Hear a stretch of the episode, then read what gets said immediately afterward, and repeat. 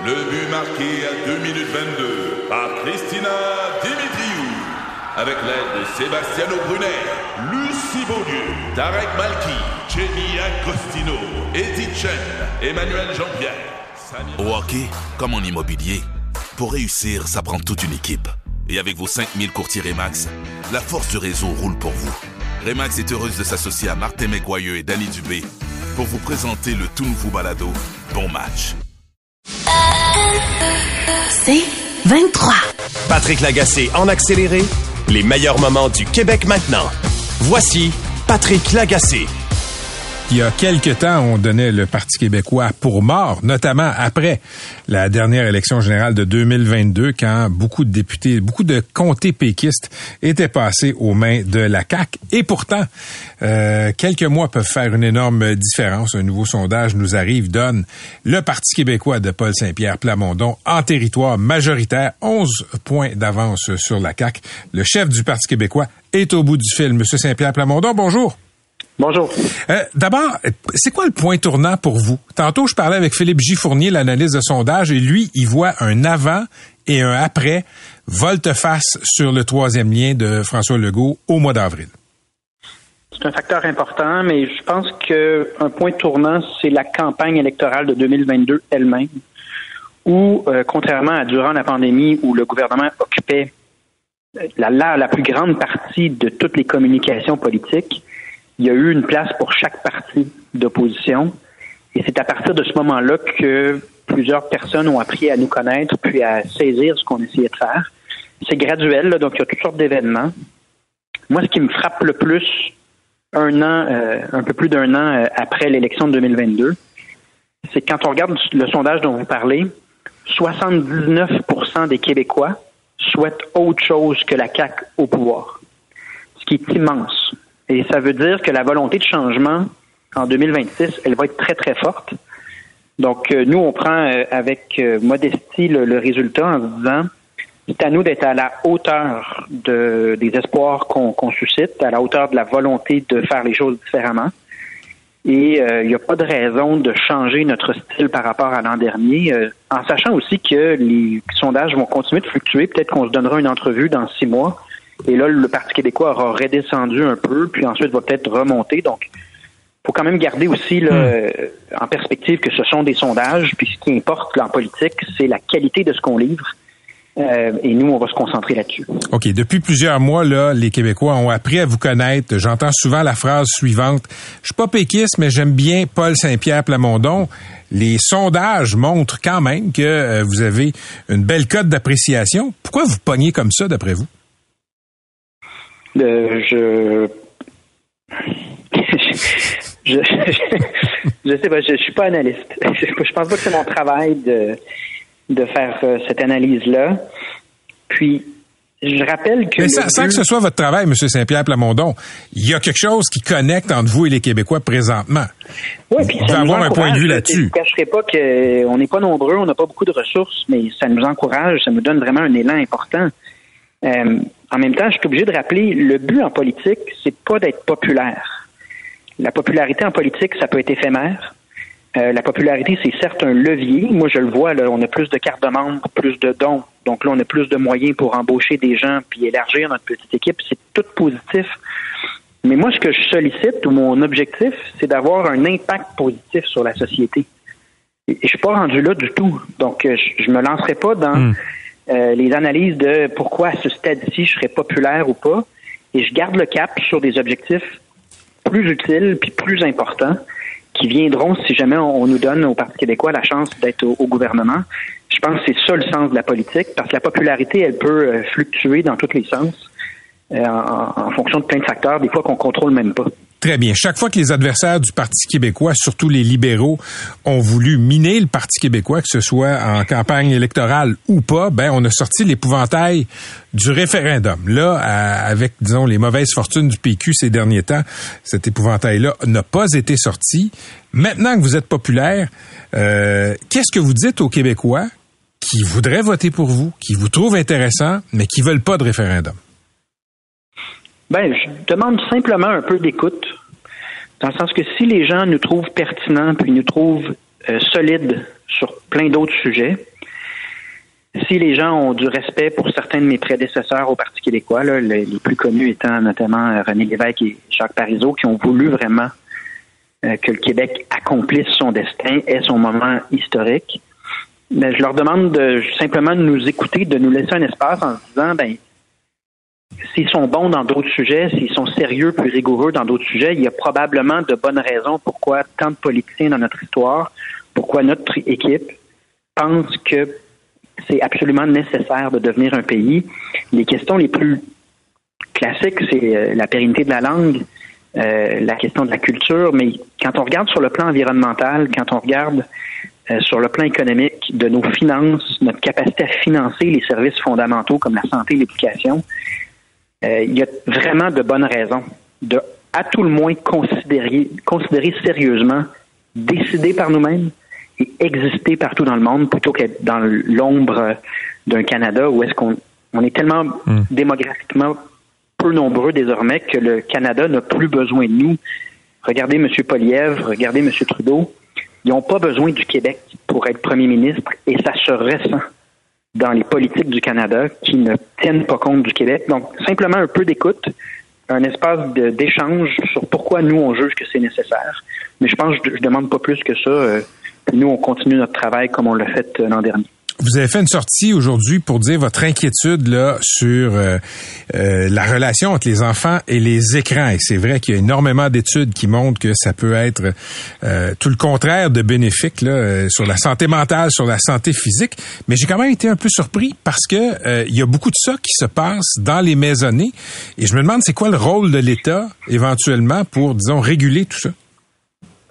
Ben, je pense pas que c'est à l'État de réguler ce qui se passe dans la maison mais c'est à l'État de réguler ce qui se passe dans les écoles, dans les CPE, euh, et de donner l'information parce que, un peu comme certaines habitudes, dans les maisons, jadis, on fumait la cigarette, euh, puis on ne savait pas que l'air ambiant pouvait un jour peut-être donner un cancer des poumons à quelqu'un qui ne fume pas dans la même maison. Il y a des, moi, je pense que l'État a un devoir d'information euh, et de sollicitation des meilleures têtes sur ce sujet-là vis-à-vis un vrai problème de santé publique. La détresse psychologique chez les jeunes, elle a doublé en l'espace de six ans. La proportion de TDAH est passée de 13 à 23 en l'espace de six ans, et ça, ce ne sont pas les données les plus récentes. Ça n'ira pas en s'améliorant. L'embonpoint, c'est 30 de nos ados qui pèsent en moyenne 15 livres de plus que les mêmes ados dans les années 80 je pense qu'il y a une prise de conscience là, qui est nécessaire. Puis ensuite, c'est de donner le plus d'outils possible. Puis moi, je, ne blâme pas les parents, je veux pas me substituer aux parents, je, le vis moi-même. C'est difficile de dire non à la tablette, au téléphone. On est nous-mêmes sur ce téléphone-là. C'est pas bon pour les enfants en termes d'interaction avec eux. Mhm.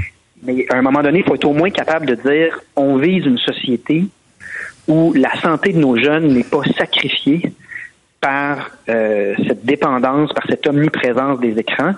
Et là, ben, j'ai reçu beaucoup d'aide dans les 24 dernières heures des, spécialistes ou des parents qui écrivent en disant euh, voici une piste de solution. Et euh, je pense que le plus que les parents sont outillés, le plus que les écoles ne contribuent pas au problème en faisant, en donnant du temps d'écran alors que c'est pas nécessaire, il y, a, là des pistes de solutions qui peuvent nous, aider à améliorer la, situation. Merci d'avoir été avec nous, euh, M. Saint-Pierre Plamondon. Je vous souhaite une excellente soirée. Merci beaucoup. À la prochaine. C'était Paul Saint-Pierre Plamondon, le chef du Parti québécois. Vous voulez plus de balado C23? Rendez-vous dans la section balado du 985fm.ca ou dans l'application Cogeco Média. Tous nos balados sont aussi disponibles sur Apple et Spotify. Patrick Lagacé en accéléré, les meilleurs moments du Québec maintenant. Voici Patrick Lagacé. Denis Coderre, ancien maire de Montréal, peut-être euh, candidat à la, chefferie du Parti libéral du Québec. Bienvenue en studio. C'est un plaisir. Est-ce que c'est le nouveau Denis Coderre qu'on voit? Non, il, a évolué, il a réappris à marcher puis à parler, mais euh, c'est le même. Puis l'éléphant dans la salle, oui, je viens... Euh, c'est aussi une réconciliation de venir aujourd'hui à théâtre parce que on s'est poigné de l'aplomb. Mais euh, l'AVC te fait, te fait réfléchir beaucoup sur le sens de la mm. vie. Et puis, euh, moi, je suis en paix. Je veux être en paix, mais Ça me fait plaisir maintenant d'être ici. Bon, allons-y au-dessus. Euh, Oui. tant- tant- quand tu seras chef du Parti libéral du Québec, on passera au vous. On changera ça. Euh, Denis, pourquoi tu veux revenir dans la vie publique? Ça a commencé le 23 octobre dernier, quand euh, on nous a fait croire qu'on aurait un budget sur l'indépendance éventuelle et que en 2027, on serait rendu en coup nul. Par, par Paul Saint-Pierre Par Plamondon. Paul Saint-Pierre Le budget de l'an 1. là. Alors, je me dis, écoute, on n'est pas foutu de bâtir une maison en six ans. Là, on veut faire l'indépendance, puis on pense, puis là, euh, de, de, de son aveu, il a dit, on va ramener la chicane des référendums. Alors, moi, je me suis senti un peu comme un ancien combattant. Est-ce que je suis fédéraliste? Oui. Est-ce que je crois au Canada? Tout à fait. Et puis, euh, j'ai comme reçu l'appel. Et puis, en même temps, euh, je trouvais que euh, il y a un parti, euh, imaginez-vous, Capitaine Canada Legault, euh, il y a un parti qui est vraiment fédéraliste, c'est le Parti libéral. OK. Si je comprends bien, si Paul Saint-Pierre Plamondon n'avait pas sorti le budget de l'an 1 d'un Québec souverain, t'aurais pas voulu faire le saut en politique Peut-être provinciale. pas. Peut-être pas, mais il arrive un moment où, euh, appelons ça les anciens combattants, euh, reçoivent cet appel-là. Moi, j'ai, j'ai, euh, j'avais déjà dit à Régent Tremblay, je suis pas un bâtisseur, je suis un rénovateur. Quand le toit coule, je mets pas maison en terre. Que J'aime autant améliorer un, un Québec fort dans, dans un Canada efficace que de recommencer à zéro puis de faire encore au monde que tout va bien aller. OK. Je veux qu'on revienne sur la politique municipale. Pas la campagne, la dernière campagne, Ouais. mais l'après. OK? Et je veux qu'on commence par, par quelque chose. Euh, Est-ce que je me trompe ou t'as pas appelé Valérie Plante pour la féliciter? Je l'ai écrit pour la visiter. Je l'ai, j'ai, texté puis on s'est texté. T'as fini par, par la contacter? Le lendemain. Le lendemain. Oui. OK. Depuis, j'ai l'impression, tu sais, tu as fait des déclarations là, Mhm. depuis quelque temps. Euh, tu mentionnes Madame Plante, tu mentionnes Montréal. Puis je comprends, comme citoyen, tu peux avoir ton point de vue là-dessus. Mais je te dis, l'impression que j'avais, c'est que tu continuais la campagne contre Madame Plante. Non, euh, moi, écoute, pour euh, réapprendre à parler, je faisais, je faisais des chroniques. Je fais des chroniques bénévolement à CKVL, qui est un poste communautaire, on peut le dire. Et puis, euh, je veux, j'avais fait à l'époque, tu te souviens, comme maire, l'émission avec Jean-François Guérin, euh, une question, monsieur le maire. Et je pense qu'à un moment donné, il faut appeler un chat un chat. Et puis, euh, regarde, aujourd'hui, on parle d'ouvrir un quartier 24 heures sur 24. Euh, elle vient d'où l'idée? Ça a commencé quand, ça? Est-ce qu'on est allé chercher euh, un OK de la régie des alcools? Moi, ils m'ont dit non quand j'ai fait euh, le... Tu sais, alors, à un moment donné, euh, je ne suis pas amer, je ne suis pas viscéral, euh, je suis pas revanchard. Euh, écoute, un jour, je dirai des choses, mais pour l'instant, je peux te dire que moi, face aux autres, si je viens me faire interviewer par Patrick Terrassé, je suis pas le revanchard. OK, je veux qu'on parle de politique provinciale maintenant. Euh, je suis curieux. euh, Ouais. pourquoi tu veux être chef du PLQ? Ce parti-là, maintenant, ne va pas bien. Donc, j'imagine que tu as fait une sorte de d'analyse. Pourquoi le PLQ pogne si peu? Pourquoi le PLQ est réduit à Montréal puis à l'ouest de Montréal? Faisons un peu d'histoire. En 1969, René Lévesque démissionne du gouvernement de Sage et on dit que le parti est fini. C'est le temps que Robert Bourassa commence. Il y avait un député de Gaspé qui s'appelait Bonnard Arsenault, le grand-père par alliance de Patrick Roy de Casso, qui a dit la chose suivante. Il dit être libéral, c'est d'être fédéraliste. Fédéraliste, c'est d'être, c'est pas d'être socialiste, puis on n'est pas de l'extrême gauche. 150 ans plus tard, ben moi je pense que le Parti libéral est un parti fédéraliste. On n'est pas socialiste. On est efficace. Moi, j'ai le cœur à gauche et le portefeuille à droite. Je pense qu'on doit euh, respecter la création de richesse si on veut la distribuer, mais faut pas donner le bon Dieu sans confession. Mais tout ça, tout ça est très vrai, ce que tu dis là. Parfait. Le constat est bon. Il y a un an, mais, le mais PQ parti, est mort. Le PQ est mort il y a un mois. Je- je- oui, mais chez les francophones, c'est particulièrement inquiétant pour le Parti libéral du Québec. Comment tu réconcilies une majorité francophone qui aime ça la laïcité, qui est pas trop trop tripeuse de multiculturalisme, avec les communautés anglophones et euh, ethniques? Ben, si j'y vais dans le débat, l'ancien premier, l'ancien ministre des- de l'immigration que je suis vous dit qu'on touchera pas à la loi 21. Le, le Québec est laïque, on n'a pas besoin d'être touché. Puis vous parlez à un catholique pratiquant, là. Alors, euh, euh, Parce que la loi 21, dans le Parti libéral, ça fait pas consensus du tout, là. c'est pas grave. Mais avec un Denis Coderre comme chef, La on la 21, garde. on la garde. Puis la laïcité, on la garde. Deuxièmement, Regarde, j'ai vécu les pires années de Turner. Euh, J'étais un, un gars qui travaille avec les militants. Euh, Il y a des libéraux qui ont pas voté dans l'élection. Il y a des libéraux qui ont voté CAC par stratégie parce qu'ils voulaient pas voter Québec solidaire. Je dis aux gens, OK, c'est assez. Là, vous savez que j'ai ma carte. Il y a des gens qui doutaient. Là. Je suis allé chez ma carte. là. Alors, je demande aux libéraux de revenir. Là, on s'enligne. euh, on a beau vous parler de toutes sortes d'affaires. Le Parti québécois dit, peu importe ce qui arrive, on va faire un référendum. Alors, le Parti libéral est le parti le mieux affairé pour euh, gérer cette situation-là. Moi, je pense que M. Legault, il a eu deux mandats. Sa zone de confort va le tuer. J'ai vécu des grèves, j'ai vécu tout ça. Et puis, euh, on a l'impression que c'est un rocher successif, euh, Patrick, que c'est un éternel recommencement. Donc, euh, je pense que oui, faisons des débats, mais c'est quoi le renouveau? Est-ce que c'est un jeune député qui veut amener un troisième référendum? Mais, OK, parlons de renouveau, OK? Ouais. Euh, quand quand tu as laissé flotter cette idée que tu voulais y aller, OK? Ouais. La première chronique à CKVL se faisait suite là, à, à une nouvelle de la presse. Tu as dit, j'ai consulté, j'ai demandé au monde, Mm-hmm. est-ce que je suis un homme du passé? Ouais. Écoute, le passé, l'avenir, c'est pas une question de politicien, politicienne qui a un âge. Tout à Mais, fait. mais je dois te dire, tu sais, ça fait longtemps que tu es en politique. Ça fait 40 ans. Depuis, depuis que je lis les journaux que tu es en politique, convainc-moi, fais le pitch que tu es un homme du renouveau. Non, c'est que la vie est un éternel recommencement. S'il y a des gens qui disent que j'ai pas des racines dans le PLQ, donc je suis le renouveau. Deuxièmement, je te ferai remarquer que si tu suivais pendant 40 ans, je te lisais depuis 40 ans. Alors, donc, euh, la passion a plusieurs professions. Mais Denis, il y a, il y a 40 ans, Et merci. pourtant, et pourtant, tu vas remplacer Paul Arcan. mais, mais il y a Et pour 40 moi, ans, j'écrivais pas dans le journal. Mais, mais je Non, comprends ce que tu veux dire. dire. Qu'est-ce que tu réponds à ceux qui disent que tu es un politicien du passé, de la vieille école? 30% de la population a 65 ans et plus.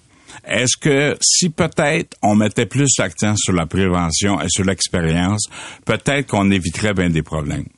Parce que pour moi, on parle de quoi aujourd'hui? On parle d'immigration. J'ai été ministre. On parle d'habitation. J'ai été maire. Moi, je pense qu'il faut arrêter de, de, de mettre la faute ses autres et de prendre nos responsabilités. Je veux faire un nouveau pacte entre les municipalités et le gouvernement du Québec. Pour moi, les municipalités, c'est pas des créatures des provinces. C'est euh, c'est un gouvernement de proximité. Tu as été rejeté deux fois à la mairie par les Montréalais. Ben oui. C'est-tu pour ça que tu veux te présenter à Québec si tu te présentes en politique provinciale? Non, j'ai perdu trois fois au fédéral avant de gagner, puis j'ai été élu six fois.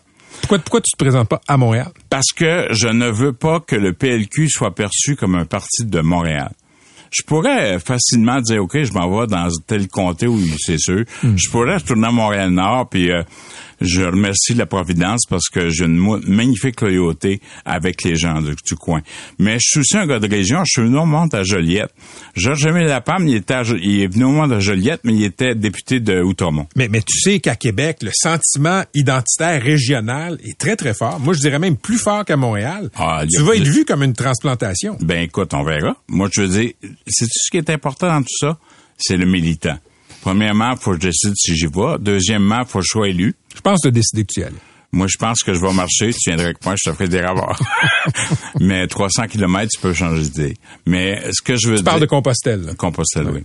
Ce que je veux dire, c'est que je pense qu'on a, il n'y a pas de crise d'envie, il y a que des opportunités. Et puis, faire preuve de résilience, c'est de voir quand ça va mal, là, c'est de voir ceux qui ils démontrent ce respect et cette dignité.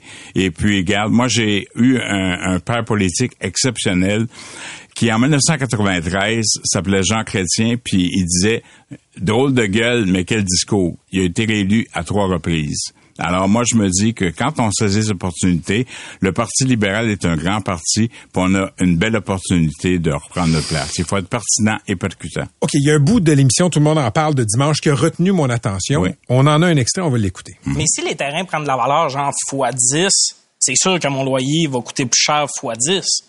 Ça fait Ben, partie du problème. Ça fait partie du problème. Fait que c'est pas le privé à la solution, parce que si ça continue de même, moi j'ai des colocs jusqu'à 60. Non, mais faut comprendre que c'est tout. Non, mais en tout Le respect, principe- en tout respect, c'est pas une question d'humour, là. La réalité. Ah, c'est pas une blague Non, que je te pas dis. du tout. On va se parler après. Si tu veux qu'on fasse. OK, Denis, ce bout-là m'a rendu mal à l'aise, je te dis pourquoi. Oui. T'étais pas dans la conversation, c'était entre Sirois puis l'humoriste Tommy Néron. j'ai vu le Denis Coderre euh, euh, impulsif. Celui là qui, Qui se parle à la fâche. police, là. Celui, ouais, celui qui parle à la police, celui qui dit mon chef de police. Pourquoi t'es intervenu dans cette pourquoi t'es intervenu dans cette conversation là C'est parce que c'est pour ça qu'il nous demande, il nous demande de rester à tout le monde. Je en parle. comprends, mais mais dans cet échange là, t'étais pas t'étais pas parti à la conversation. Moi, je suis tanné que l'on pointe du doigt les gens. Un problème d'habitation, c'est à cause des immigrants. On a un problème d'habitation, c'est parce que les développeurs immobiliers, c'est tous des bandits. Hmm.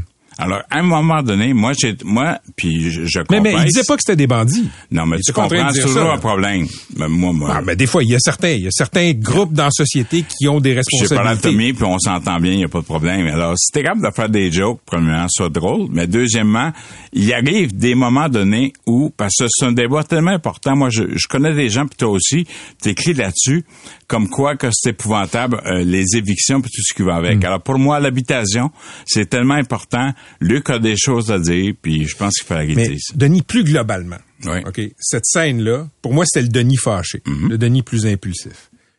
Ben, je m'excuse, mais c'était pas non, ça. non. Mais réalises-tu que ça t'a souvent nuit dans ta vie politique? On veut des gens qui sont authentiques. Moi, je mourrai jamais d'ulcère parce que ça sort comme ça c'est une belle formule, mais tu réponds pas à la question. Ben, je réponds à la question en voulant dire que peut-être je vais trop loin. Je suis humain. Je vais faire plein d'erreurs dans ma vie, mais je fais jamais deux fois la même erreur. Alors, mais je vais faire des erreurs. Je suis humain.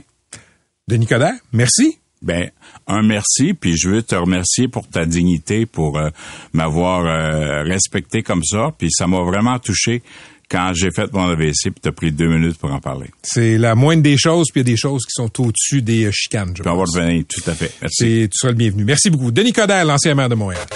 Vous écoutez Patrick Lagacé en accéléré. Sincèrement, je pensais pas euh, de mon vivant reparler de problèmes de financement politique, de financement partisan au Québec, pas après euh, tout ce qu'on a découvert dans les années, à fin des années 2000, début des années 2010. Il y a eu une commission d'enquête, la commission Charbonneau, sur les périls de lier, disons, le politique avec le financement politique. On se souvient euh, des ministres à 100 000 piastres de Jean Charest. Les ministres qui étaient au cabinet avaient des objectifs de financement très, très lourds. Ça disons que ça prenait beaucoup de leur temps et aussi ça favorisait disons des liaisons dangereuses avec ceux qui donnaient de l'argent et euh, ceux qui euh, étaient au gouvernement. On n'en est pas là, mais là présentement à Québec, il y a ces scandales qui euh, qui font surface là, depuis quelques semaines, quelques mois et aujourd'hui euh, en rentrée parlementaire. C'est-à-dire que il y a des députés de la CAC, il y a du personnel politique de la CAC qui disent à des individus, notamment des élus municipaux, écoute, si tu veux parler au ministre, ben ça tombe bien, il est à mon cocktail de financement, paye 100 pièces, puis tu vas pouvoir peut-être faire avancer ton dossier, présenter ton cas, etc. Évidemment, on n'est pas aux belles années des libéraux, mais quand même, il y a quelque chose, encore une fois, comme des liaisons dangereuses. Vincent Marissal, député de Rosemont pour Québec solidaire, est un de ceux qui tape sur le clou euh, du, euh, des dangers du financement politique actuel à la sauce de la CAQ. Il est au bout du fil. Monsieur Marissal, bonjour. Bonjour, Patrick. D'abord, qui sont les députés là, de la CAQ qui ont été, euh, qui ont trempé dans ces affaires-là?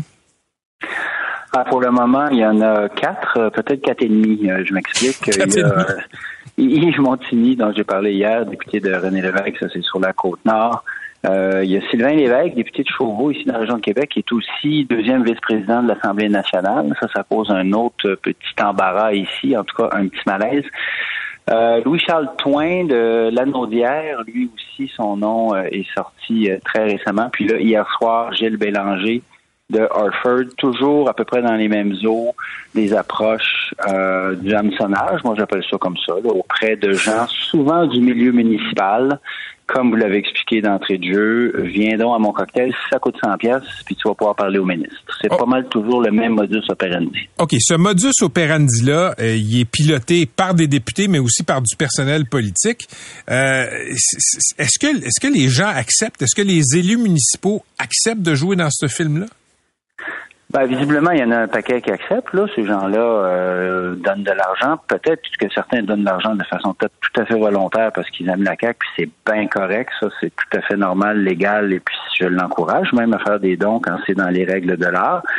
Mais il y a des maires qui sont sortis récemment euh, chez moi, dans ma boîte vocale, dans ma dans ma boîte de courriel, mais aussi chez certains journalistes pour dire on se sent un peu forcé de le faire parce que tout le monde le fait.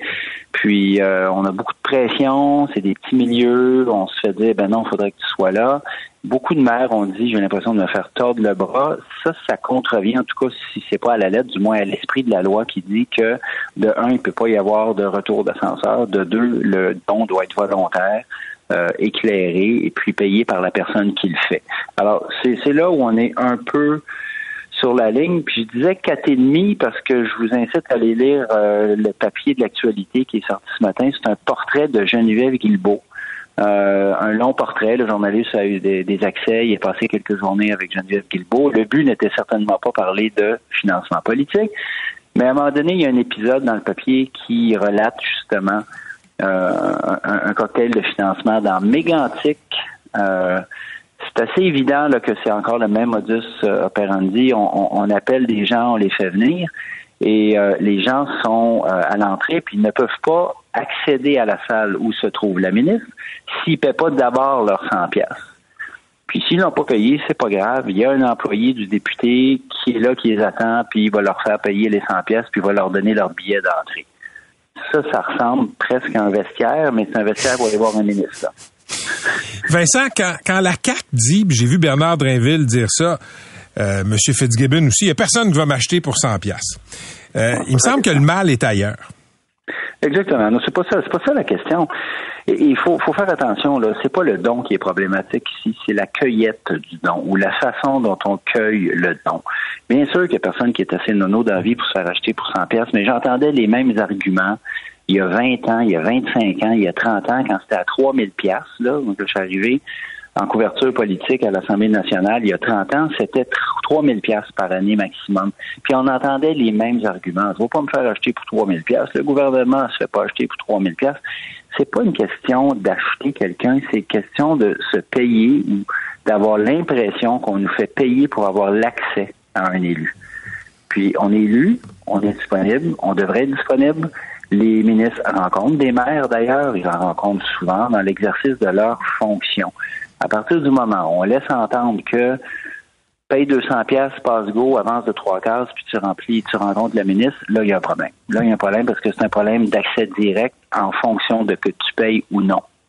Il y a des voix qui s'élèvent pour dire que même à 100 dollars de, de dons maximal pour un individu, c'est trop et que le financement des partis politiques devrait être entièrement public. Est-ce que Québec solidaire a une position là-dessus? Oui, on est contre. Euh, et quand vous dites qu'il y a des gens qui disent ça, c'est le dernier lapin sorti du chapeau de la CAQ ce matin parce qu'ils sont ils sont dans l'embarras.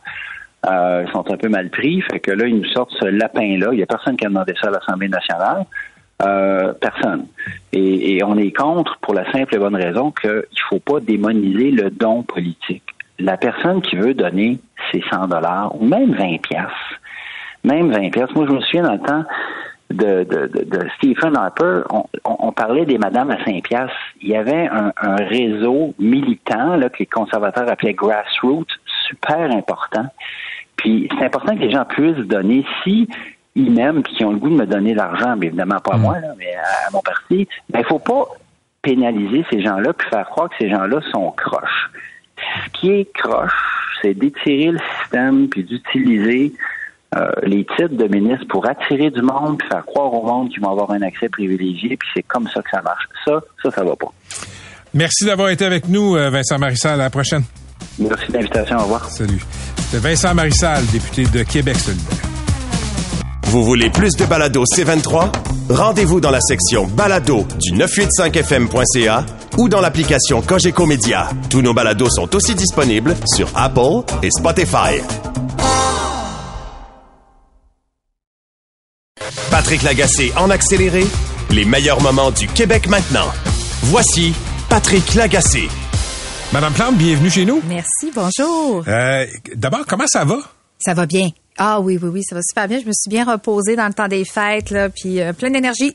Petit épisode, euh, petit épisode inquiétant avant les fêtes. Ouais, ouais. Mais tous les tests sont beaux, non, c'est ça. Vous avez l'air pétante de santé. Absolument. Parfait. On souhaite que, que ça ne change pas. OK. Là, vous avez présenté des nouveaux joueurs au comité exécutif, qui est un peu comme votre conseil des ministres. C'est ça. Et des esprits cyniques m'ont écrit pour me dire, ah, ah euh, on fait cette annonce-là au moment où les comptes de taxes commencent à rentrer. Est-ce que c'est un hasard? Euh, bah oui, c'est un hasard dans la mesure où un remaniement, euh, en fait, avec l'arrivée de Luc Rabouin comme président du comité exécutif juste avant Noël, quand on a déposé le budget, ben nécessairement, ça a amené des responsabilités qu'on devait départager différemment. Puis on a réfléchi à comment est-ce qu'on devait être encore plus connecté aux priorités des Montréalais parce que le contexte économique, puis le contexte social aussi a beaucoup évolué dans la dernière année. Fait qu'on voulait renforcer là, certains aspects comme l'habitation, entre autres, puis les services aux citoyens. À quoi vous faites référence quand vous dites le contexte social a beaucoup évolué? Ben, économique et social, c'est-à-dire que on est sorti de la pandémie. Après ça, il y a eu euh, l'inflation. On est là-dedans. Les, les taux d'intérêt qui ont augmenté. On voit que les les, les gens sont beaucoup plus euh, insécures. Euh, on va, la crise du logement, qui est pas juste à Montréal maintenant, qui, qui été, on, on a admis collectivement que c'était partout au Québec. La crise des vulnérabilités aussi, qui est à Montréal de façon importante, mais également dans d'autres dans d'autres villes. Quand je parle de contexte social qui change, c'est ça entre Hmm. autres choses. OK. euh, parlons un peu des taxes. Euh, J'ai j'ai beaucoup de commentaires sur le fait, je vous l'ai dit, là, les, euh, les enveloppes d'augmentation de taxes commencent à tomber dans les, dans les boîtes à mal. Et beaucoup de gens disent la ville devrait couper là, A, B, C. Tout le monde a son idée sur ce qui devrait être Oui. coupé. Euh, écoutez, quelqu'un m'écrit 13 100 dollars de euh, compte de taxes et, souvent les gens sont sont pas contents de payer les taxes, mais ils se disent si j'ai des services, par exemple, ça va le faire. Je vais, être content. Trouvez-vous que euh, trouvez-vous que les citoyens en ont assez pour leur argent? Ben la réponse est euh, oui dans la mesure. Puis encore une fois, c'est difficile parce qu'un citoyen va dire ben moi ma priorité c'est l'état des routes, toute l'argent devrait aller là. Quelqu'un d'autre va dire non, moi je trouve que ça devrait être tout dans la culture, des bibliothèques, des piscines, c'est tout là que la- l'argent devrait aller. Une ville, ça là, ça couvre une quantité incroyable de services. Donc je veux pas minimiser qu'est-ce que qu'est-ce qui manque à tel ou tel citoyen, mais quand on a dévoilé le budget, euh, même si l'augmentation de taxes euh, était collée à l'inflation, c'était quand même important. Mais si je compare à d'autres villes à travers le pays, écoutez, à Toronto, sont presque, je pense, c'est 12% euh, Vancouver, c'est la même chose. Puis, il faut pas oublier une chose, contrairement au gouvernement supérieur, nous, on peut pas faire euh, de déficit. hein. Alors, nécessairement, la seule façon d'avoir des revenus, ou presque, pour pouvoir couvrir l'ensemble des besoins du transport collectif jusqu'à euh, les, les vidanges, euh, les commerces, tu sais, on peut tout nommer plein, plein de, de, de, de, de l'ESPV, la, la police, bref, plein d'enjeux. Ça, c'est essentiellement la taxe foncière. Donc, je comprends, mais nécessairement, je dois dire que pour nous, quand on a dévoilé le budget en novembre passé, on l'a dit, service aux citoyens, service aux citoyens. Puis aujourd'hui, avec le, le remaniement, on vient encore plus mettre d'énergie là-dessus, en même temps qu'on fait la révision des programmes avec le nouveau président du comité exécutif pour aller chercher des économies partout où on peut à la ville de Montréal. On a commencé la révision, on va le continuer au courant de l'année. Vous me dites que vous dépendez de la, de la taxe foncière. Ça, tous les maires, mairesses viennent me le dire, mais il y a quand même des champs dont vous vous privez pour les revenus. Il y a, y a y a des, il y a des gens qui disent que vous devriez euh, encore davantage le stationnement, par exemple. Y a-t-il des endroits où vous osez pas aller parce que politiquement, ça va vous revenir d'en face? Ben écoutez, à ce niveau-là, j'avoue que pour euh, notre administration, on a été très audacieuse avec l'éco-fiscalité parce que c'est souvent axé Hum. sur ces mesures-là. D'ailleurs, on a mis en place les compteurs d'eau Allez-vous dans au les maximum de industries. ça? Ben on y va. Puis je- moi, je, moi, je trouve qu'on est déjà très proactif et on reçoit de la chaleur, mais on fait avec. Moi, je trouve qu'on est une administration qui est extrêmement courageuse, mais on va continuer à aller de l'avant. Ça, c'est évident. On n'a pas le choix, mais nécessairement aussi, il va falloir que les autres paliers de gouvernement soient prêts aussi à faire des mesures d'éco-fiscalité. Parce que ça peut pas rester seulement sur une municipalité, mais clairement, on va loin, puis on va continuer à aller plus loin. Mais je peux garantir aux Montréalais, aux Montréalaises que la, la question des services aux citoyens, c'est notre priori- priorité. Ça l'a toujours été. Puis on veut que les gens en aient pour leur argent, vraiment. OK, on va parler de la STM, de transport Oui, en ben commun aussi oui, au sens large, là, parce qu'aujourd'hui, ça a été annoncé, là, 86 millions en compression, Oui. 230 postes qui vont être euh, éliminés, mais il n'y a pas de coupeur de service. Exactement. Donc, Geneviève Guilbeault avait raison, il y a du gras. Euh, la réponse est non. Ben, Là-dessus, on, si, si on coupe, on- si on coupe 86 millions 230 postes puis qu'on touche pas au service, Ah, ben. la ministre des Transports avait raison. Ouais, ben j'aimerais ça que ce soit si simple que ça Ok, pour être. Ben oui, avec simple. plaisir. C'est qu'il y a des choix qui ont été faits. Par exemple, euh, quand euh, pour pouvoir ne pas toucher au service, hein, n'est-ce pas? Alors oui, il y a des, des cette année c'est 86 millions, l'année passée 52 millions, puis l'année l'année d'avant 27 millions. Oui, il y a des millions qu'on a pu aller chercher rapidement en disant ok, je pense qu'on va, euh, revoir tel processus. Mais je peux vous dire des éléments comme, par exemple, je devrais commencer, je la STVM devrait commencer l'entretien des voitures Azur parce que la garantie est terminée. Ben là, on va repousser la, Ça, c'est les wagons neufs. là. oui, mais c'est normal. L'entretien, l'entretien, c'est la clé. Hmm. Et ça, c'est un des problèmes qu'on vit souvent, c'est que les, les gouvernements vont être très attirés par le financement de nouveaux projets. C'est normal, on veut une pépine, on veut couper un ruban. OK, moi aussi, j'aime ça. Par contre, comment est-ce qu'on s'occupe du matériel roulant existant? Donc, par exemple, quand on parle du 86 millions, c'est que la STM a décidé de d'étaler le début de l'entretien post-expiration de la, la garantie sur le métro Azur. Inquiétez-vous pas, il n'y a pas personne qui, euh, comment dire, il n'y aura pas de danger avec les trains Azur. Mais à chaque fois qu'on recule le début de l'entretien ou l'entretien complet, c'est pas dans le demain matin qu'il va avoir un impact sur les voitures Azur qui sont neuves. C'est peut-être dans 10 ans, dans 20 ans et dans 30 ans. Fait que ça coûte plus cher Mais dans à 10 long ans, terme. 20 ans, 30 ans, vous serez plus là, puis les administrateurs actuels de la STM Oui, seront plus mais là. on peut pas gouverner comme ça en pelletant Non, mais la par en tentation avant. est forte. Oui, mais on peut pas de la même façon que les gens me disent, il y a des chantiers partout, Madame Plante. Puis ce que je suis obligée de leur dire, c'est que on a décidé de prendre la chaleur pour le déficit d'entretien des infrastructures d'eau, d'infrastructures d'eau des 40 dernières années. Fait à un moment donné, moi, je peux pas pelleter par en avant parce que ça ressemble à tout ce qu'on a fait dans le passé face au changement climatique. On verra bien qu'est-ce qui se passe. Ben non, on, on s'en occupe. C'est difficile, mais on s'en occupe. La gratuité pour les personnes âgées, c'était une de vos promesses électorales. Mhm. Vous l'avez instituée, donc les personnes âgées n'ont plus à payer dans les transports en commun. Oui. STM, ça, ça coûte combien par année? Euh, faut pas que je me mélange. Attendez, 30 millions. OK. Question. Si vous aviez su en campagne électorale là, que la STM était dans un tel état de Ah, délabrement financier, OK, mais je- vous le saviez? Mais oui. fait quand même. Ben oui, parce que, et là, c'est vraiment, je suis assez contente de vous me poser la question parce que je l'ai tellement entendu souvent, même de euh, du côté du gouvernement du Québec, comme quoi, ah ben cet argent-là devrait aller dans les infrastructures. Savez-vous combien, combien d'argent chaque année? La ville de Montréal pour euh, le transport collectif, pour la STM, écoutez-moi bien, Oui, c'est plus de 700 millions. 700 millions, j'ai un budget, c'est presque un milliard, j'ai un budget de 6,2 milliards. Le, le- le financement, le, le 30 millions pour les personnes âgées, je l'ai pris dans mon budget de fonctionnement. Je l'ai pris, alors ça n'a aucun impact sur les contributions que la Ville de Montréal donne à la STM Je via mais, la mais RTM. regardez, ça vient toujours de la poche du même contribuable. Ce que je veux dire, écoutez, quand, quand les gouvernements, par exemple, à Québec, décident d'envoyer un chèque qui coûte un milliard, par exemple, c'est, c'est des petites, petits- des, des petits montants pour les individus, c'est des gros montants pour le trésor public. Il me semble que c'est un peu la même chose dans ce cas-là. Pour les gens qui payaient avant, là, il n'y a pas de manif de personnes âgées pour que le transport en commun soit gratuit. Ben, mais c'est quand même 30 millions. Ben, je vais vous dire, puis là, honnêtement, les chiffres sont tellement importants, l'ordre de grandeur. Puis je veux vous rappeler une chose, il y, a un, il y a un partenaire très important qui est pas nommé ici, et c'est la RTM. La RTM, elle décide des pourcentages, des cotisations la des fameuse municipalités. ARTM. La fameuse ARTM, on pourra en reparler. Mais C'est toujours de elle- sa faute. Non, moi, je pense pas que c'est de sa REM dit que c'est de sa faute. Vous dites que c'est de sa faute. Non, moi, ce que je veux dire, c'est que la RTM décide pour toutes les sociétés de transport de la région métropolitaine leur pourcentage de contribution. La ville, on fait notre contribution en fonction de ça. Et je tiens vraiment à le rappeler. Moi, là, je suis assez fière, Monsieur Lagacé, que les personnes aînées à Montréal, là, on est en train de leur dire, hey, vous, votre revenu, il augmente pas. Pourtant, les prix des logements augmentent. Ça, ce que je fais là, avec la gratuité des aînés, c'est une mesure anti-inflation à long terme. Et je, je vais me tenir derrière cette mesure-là. Puis je pense que tout le monde devrait soutenir que nos personnes aînées restent pas encabanées chez eux. Vous l'assumez. Euh, le REM, je veux qu'on parle du REM une seconde. Ça, c'est pas de votre ressort. Le REM, c'est une entité qui est euh, à part de la STM. Mais on le paye quand même. Fait que nécessairement, la ville le paye, là. Est-ce que le, est-ce que le REM fait une bonne job? Ben, écoutez, son taux de, de, de- pas de réussite là, mais euh, ça, de, de, de roulement est quand même très élevé. Mais c'est sûr qu'en ce moment, tu sais, on s'attendrait à ce que les communications puis le, système de plan B soit beaucoup plus efficace quand il y a un problème. Et c'est, je trouve que c'est là que ça manque de, de. Les communications sont vraiment, vraiment à, à- à améliorer. Et pour favoriser, pour favoriser l'achalandage du REM, on a tassé euh, les lignes d'autobus sur Jacques Cartier, notamment les lignes d'autobus de la RTL. Est-ce que ça, ça devrait être revu?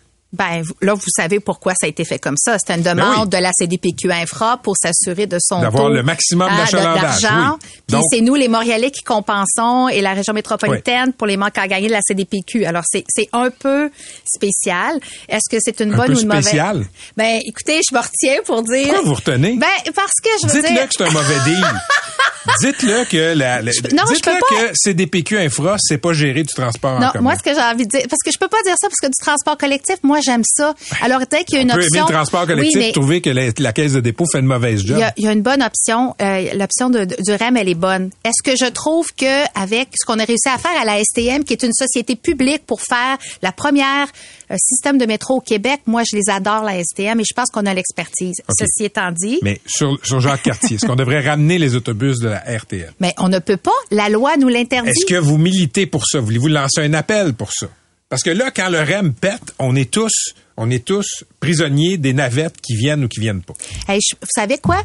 Même si je ferais un appel, Monsieur Lagacé, pour vous dire, là, d'après moi, la CDPQ va pourrait poursuivre euh, la ville et la mairesse Pourquoi? de- parce que dans son entente qu'elle a signée avec le gouvernement du Québec, c'est une entente légale.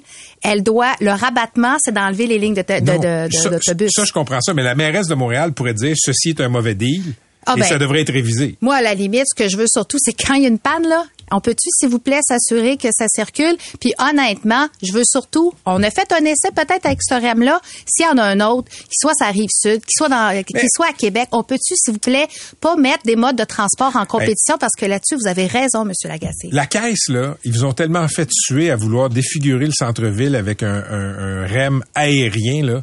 Vous devez être content de les voir d'un sable mouvant, là. Pour vrai, là. Hey, honnêtement, je, un, c'est pas dans mon, dans ma personnalité d'être comme, ha ha, non, mais je suis pas revancharde, je vous je jure. comprends, là. Mais ils sont, ils sont mal comportés comme, comme citoyens corpo- corporatifs. Ben, c'est sûr que quand, quand c'est rendu que la mairesse de Montréal est obligée d'aller demander au gouvernement du Québec d'être inclus dans des rencontres de la CDPQ Infra, on a un problème parce que le, mé- le, le métro, le tramway, le REM, ça arrive dans une ville avec des citoyens. C'est pas ceux des petits bonhommes sur une maquette de- d'urbanistes. OK. là. Euh, c'est quoi cette idée de quartier francophone? Ah! Moi, je trouve ça absurde. Je vous le dis, Ben- on est dans une ville qui est censée être Ouais, ouais, française. ouais. Vous voulez faire un, un- un- un quartier francophone? Savez-vous à quoi je pense? Je pense, je pense que c'était la Louisiane qui a un French Quarter, Ah qui est qui est quelque chose comme un petit peu une relique du passé. Mm-hmm. Euh, pourquoi on a besoin d'avoir un quartier francophone Bon. dans, dans une ville qui est Mm-hmm. Qui la est deuxième plus grande ville française au Non, monde? non, absolument. Euh, honnêtement, je- moi, c'est pas du tout comme ça que je l'avais interprété. C'est pas comme ça que je l'ai présenté. Le français est pas du folklore à Montréal. Puis l'idée de, de, puis je vais le dire, j'ai toujours dit de renforcer l'identité francophone du quartier latin où il y a eu de grandes institutions, que ce soit la, la Bibliothèque nationale, le Saint-Denis, on a le Carré Saint-Louis, on a l'UCAM. Moi, c'était juste de dire, on a une identité forte. Je pense que ça serait pire de pas vouloir valoriser l'identité francophone, mais d'aucune façon. Mais, mais vous savez, écoutez, je, je- Mais Monsieur Lagacé, Vous êtes une juste pour- politicienne aguerrie, là, mais chaque fois que dans ce quartier-là, quelqu'un va se faire servir en anglais, que quelqu'un va faire une affiche en anglais, ça va faire la une des journaux. Honnêtement, moi, ce que je veux faire, c'est de dire à Montréal, vous l'avez dit, on est la métropole francophone des Amériques. C'est dans le loi, on est une ville francophone. C'est comme ça que ça fonctionne au niveau juridique. C'est comme ça, on veut que ça soit notre lien social, on veut que ça soit la langue du cœur. Il y avait aucune intention de dire, hey, c'est juste dans le quartier latin là, que français, puis le reste de la ville, parlez donc la langue que vous voulez. Un, c'est pas comme ça que je suis, c'est pas comme ça que j'ai positionné le français puis l'importance que j'y mets dans mon administration. Et je le dis, on va jamais changer le nom du quartier latin là. Le quartier latin, c'est le quartier latin. J'ai jamais dit qu'on allait le changer. Je veux juste qu'on vienne renforcer. On a la maison francophone de la chanson qui s'en vient. On a probablement la- la- la- l'école de l'humour qui s'en vient dans le quartier latin. C'est des grandes institutions francophones dont on doit être extrêmement fier. Moi, je vais pas m'excuser de vouloir valoriser le français à Montréal. Je comprends, mais c'est un peu absurde d'avoir à dire qu'un quartier francophone à Montréal. Non, j'ai pas dit que c'était un quartier, je- que c'était euh, le seul quartier francophone. Je disais, est-ce qu'on peut venir renforcer l'histoire de ce quartier-là au niveau des institutions francophones? Non, mais c'est une nuance qui est importante. Vous savez, ce qui est pas facile avec le français, c'est quand on met des éléments en place, on nous dit toujours, euh, j'allais dire l'expression en anglais, mais euh, faites-le, c'est bien, ou faites-le pas, c'est pas, ou c'est pas bien. Fait qu'à un moment donné, moi, je me dis, on avance, on est fiers d'être francophone à Montréal, on va le mettre de l'avant. OK, euh, parlons un peu de l'Office de consultation publique de Montréal. Hey, vous en avez des sujets? ouais, je sais, mais j'ai encore, j'ai encore une minute et demie. Ah, OK, OK, que, OK, hein, on y va, go. Guy Grenier est toujours là? Oui, parce que c'est euh, Monsieur Bourque qui est engagé, euh, qui, qui- qui était au BAP avant, qui a pris les commandes, l'intérim, et c'est lui qui va pouvoir décider du sort de Monsieur Grenier, parce que Monsieur Grenier euh, est sous le, le- le- la décision du conseil d'administration. Alors, on pouvait pas, la ville de Montréal, on pouvait pas rien faire à ce niveau-là. On peut pas s'immiscer dans un conseil d'administration et décider pour un employé. C'est encore lui qui autorise ses comptes de dépenses? Non, c'est la ville de Montréal. Ah, c'est un peu sous tutelle. OK, d'accord, d'accord. Dernière, dernière, dernière question. Vous avez dit que vous alliez faire un troisième mandat. Oui. Je vous crois pas. Ah! Ben allons. mais pourquoi? Moi, je vois une carrière à l'international. Mais c'est bien drôle, prête à ça. parier? 20 piastres que vous vous représentez pas, puis vous allez vous faire nommer quelque part à l'international. ah ben là, je le prends pas, là. Sérieusement, là. Moi, je, pensais que vous alliez Aucune me parler du, du financement des partis politiques. C'est même pas ça. non. Eh ben. Hey, mais vous éludez la question, là. non, Vous non, non, non. Hey, non, non. Ça, C'est ça sûr que vous vous représentez. Oui, je me représente. OK. Pourquoi? J'aime ça. 20 dollars. Ben, on va te mettre un 20 sur la, pia- sur la table. Ça me dérange pas, moi, là, là. Si vous vous représentez pas, vous mettez 20 piastres. Merci, Mme Plante. Bonne journée. C'était Valérie Plante. Merci. La mairesse de Montréal. Vous avez aimé ce que vous avez entendu? Patrick Lagacé en accéléré est disponible sur Apple et Spotify. Abonnez-vous pour ne rien manquer. C23, c'est l'extension naturelle de votre station préférée. Sous forme de balado à écouter en tout temps, où que vous soyez, C23, c'est du contenu créé pour vous. C23, c'est toute l'opinion, l'actualité, le divertissement et l'émotion de votre station préférée. C'est 23.